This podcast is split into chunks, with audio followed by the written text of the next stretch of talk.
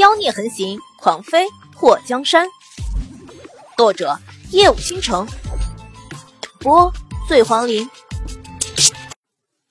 慕容随风和玉悔看到小瑶儿逃跑，立刻甩开魔苍他们四个去追。玉悔招出蛇群，往小瑶儿的方向快速移动。小瑶儿看到自己不但被人追，还被蛇追，撒丫子嗷嗷逃。前面有个高墙。他直接跳上了墙，跑到了屋顶上，踏着屋脊跑。这么多人都要找他娘，他让大黄自己回去送信，还真不放心。一个是不放心他娘，他娘功夫再高也是个女人，如果跟着大黄来救他，被这几个人发现怎么办？自古都是男人保护女人，哪里还能让女人来保护他？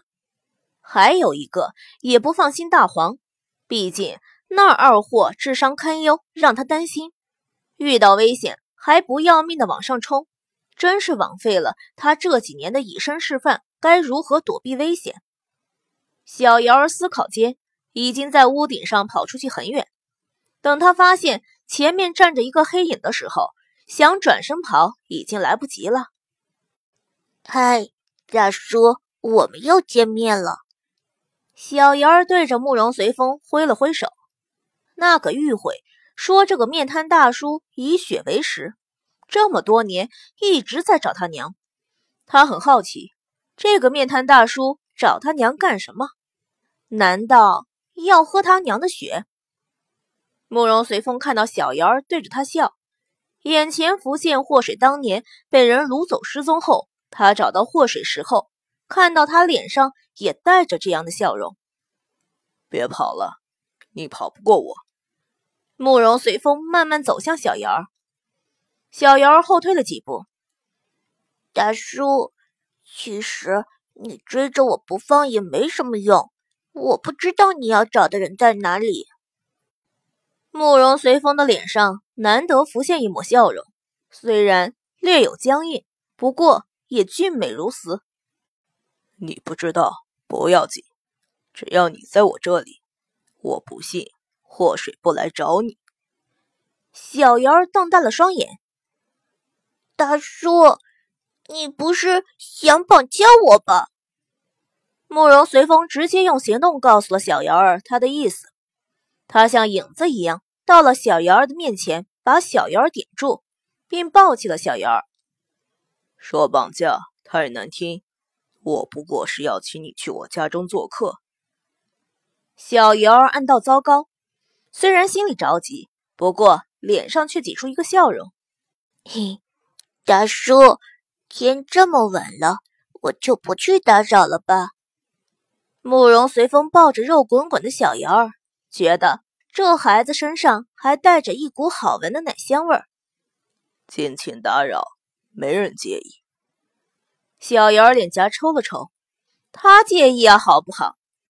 要是知道晚上和大黄出门散个步都能招来这么一群奇葩，他还不如留在家里听他娘和叶寂寞大叔打架。大叔，你家离得远吗？如果远的话，我还是不去了。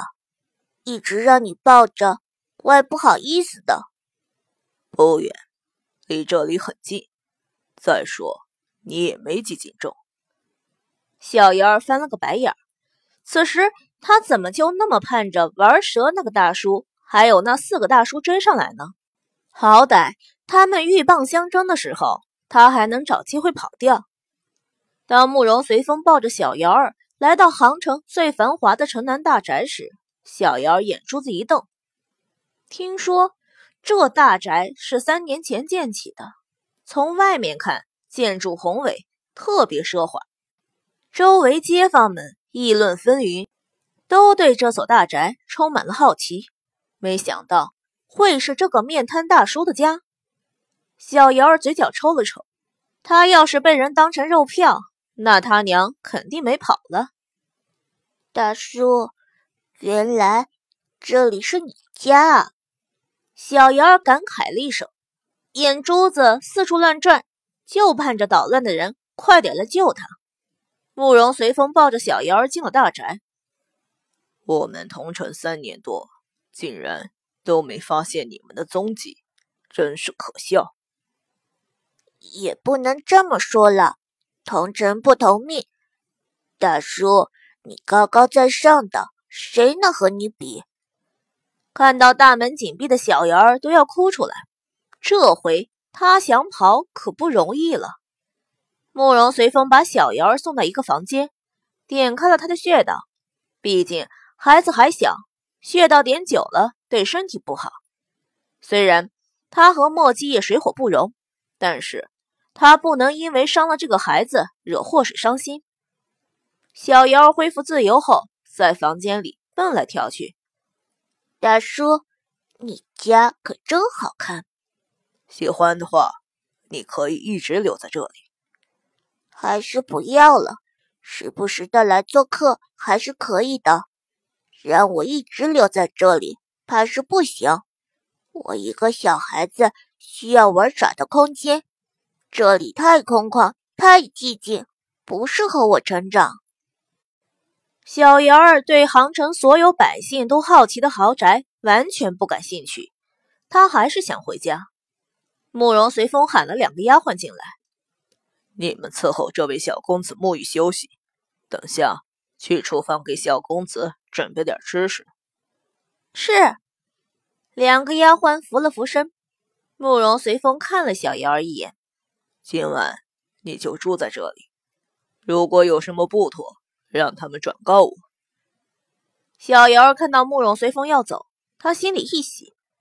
夜还很长，只要这个面瘫大叔不看着他，他有的是逃跑的方法。就好像看穿了小瑶儿的想法。慕容随风在走到门前的时候，回过头。对了，提醒你一下，宅院里的机关和陷阱很多，不守制地形还乱跑的话，很容易丢了小命。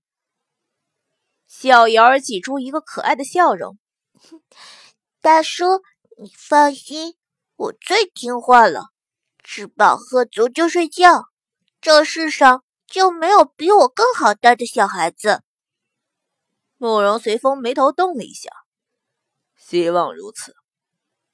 看到慕容随风走了出去，小瑶儿直接躺在了床上。两位姐姐，我饿了。小公子稍等，奴婢这就给你去拿吃的。一个丫鬟出了房门。姐姐，你怎么不去？他自己能拿回来吗？我可是吃的很多的。留在房里的丫鬟去屏风后，给小瑶儿准备沐浴要用的东西。小公子放心。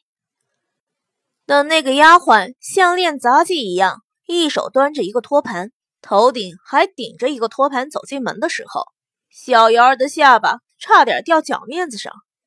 好吧，他们赢了。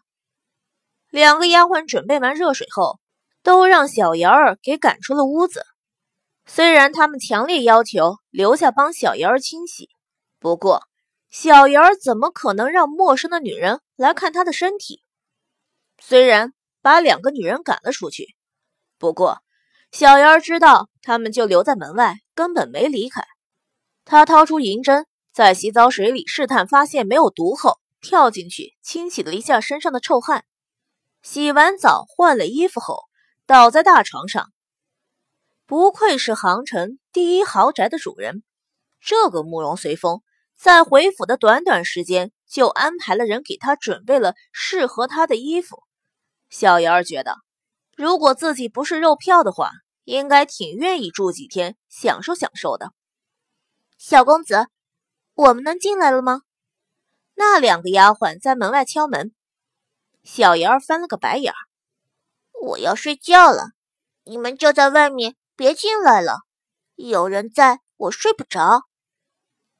门外的两个丫鬟迟疑了一下，万一小公子……没什么万一不万一的，我半夜起来尿尿会喊你们的。小瑶儿跑到桌前，把灯吹灭，房间里漆黑一片。两个丫头对视了一眼后，不再出声，一直守在门前。